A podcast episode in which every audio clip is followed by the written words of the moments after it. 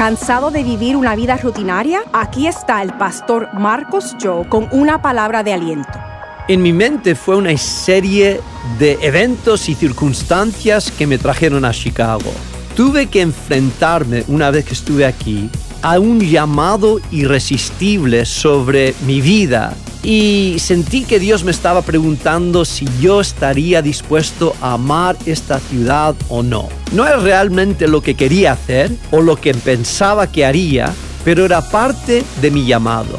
Si tienes el Espíritu Santo dentro de ti, tienes un llamado a seguir a Jesús en primer lugar y luego a servir a Jesús en misión al llamado que Él tiene con su propósito divino sobre tu vida. Aprende más verdades motivadoras para tu vida en pasosaudaces.org.